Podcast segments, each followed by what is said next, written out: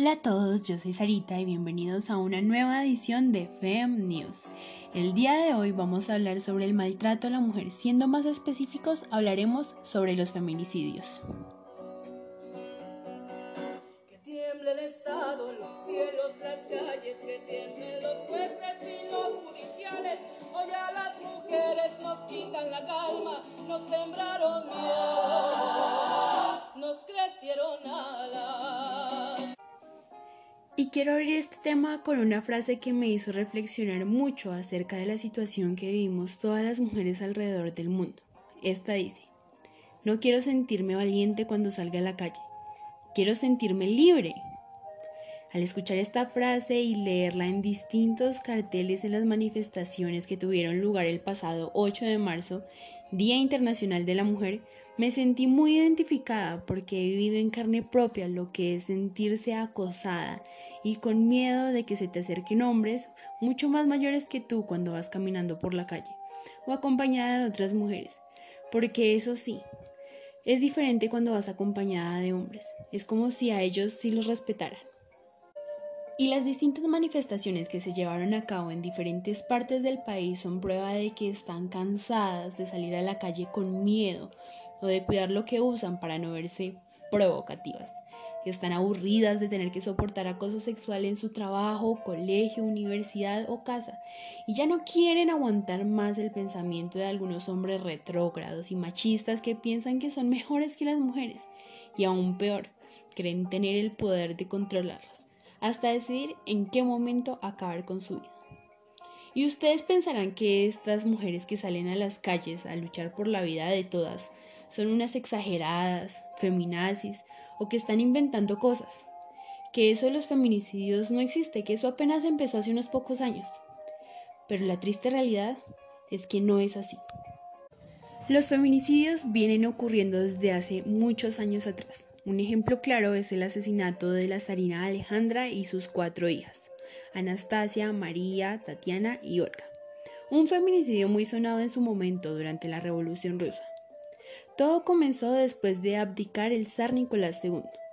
La familia Romanov fue llevada a Ekaterimburgo y alojados en la Casa del Propósito Especial, como les llamaban sus carceleros.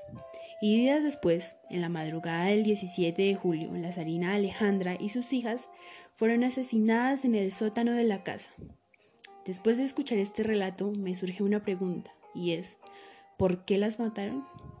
¿Por qué no solamente matar al zar?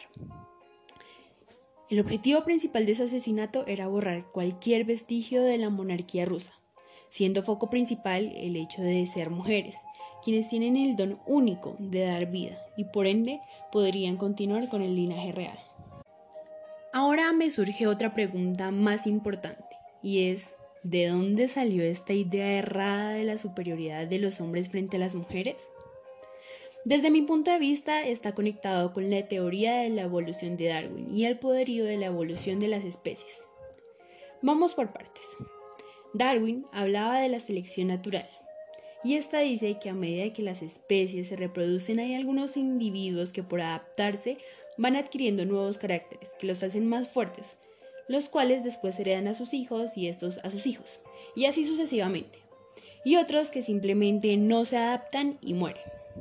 Producto de este proceso evolutivo tan largo, se crearon algunas diferencias físicas entre hombre y mujer, como por ejemplo que ellos tienden a ser más altos, más fuertes, mientras que ellas son más bajas y más delicadas. Esto creó la idea errada de que ellos eran más inteligentes y por ende superiores, mientras que ellas las denigraron a que solo servían para labores fáciles y procrear. Es así como este pensamiento trajo consigo un aumento considerable en la desigualdad y los feminicidios. Y es que realmente la situación está muy crítica. Escuchen esto. En Colombia, más de 23.000 mujeres están en riesgo extremo de feminicidio. Es decir, que de 25,8 millones de mujeres que viven en Colombia, 23.000 están en peligro. ¿No les parece horrible? Y esto no termina acá. En el 2018 fueron asesinadas 960 mujeres. En el año siguiente se presentaron más de 796 casos. Posteriormente, en el 2020 se registraron 370 feminicidios. Este año tuvo su pico más alto entre julio y agosto, meses en los que estábamos en cuarentena.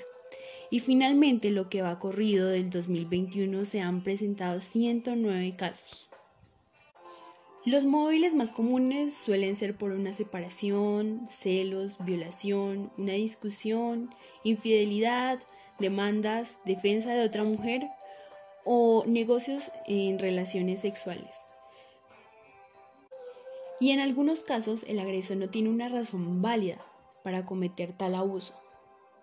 Tras escuchar datos tan entristecedores, vengo a recomendarles un libro llamado Detrás de sus ojos, de la escritora Sarah Pinborg. Este habla sobre la realidad de muchas mujeres que sufren maltrato psicológico o físico en sus hogares y los cuales terminan convirtiéndose en abusos o feminicidios a manos de sus parejas sentimentales con quienes parecen amarse. Este escrito tiene características de la literatura romántica, como por ejemplo el deseo de libertad y la exaltación del yo y los sentimientos. ¿Aún creen que esto no es nada? ¿O ya se dieron cuenta que esta es una problemática muy fuerte y que tenemos que hacer algo para cambiar esta realidad ya?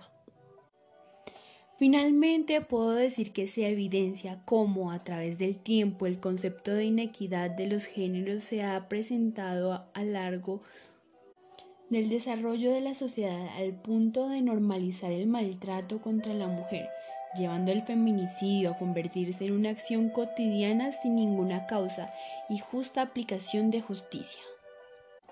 Bueno, y para ir cerrando esta misión quiero leerles una frase que dice, Llamar a las mujeres el sexo débil es una calumnia. Es la injusticia del hombre hacia la mujer. Mahat Gandhi. Nunca olviden que las mujeres son signo de vida, dulzura y fuerza, y no tienen por qué ser maltratadas. Por el contrario, deberían ser adoradas y respetadas. Hasta pronto, espero que les haya gustado el podcast de hoy y nos vemos en una próxima ocasión. Que tengan un lindo día.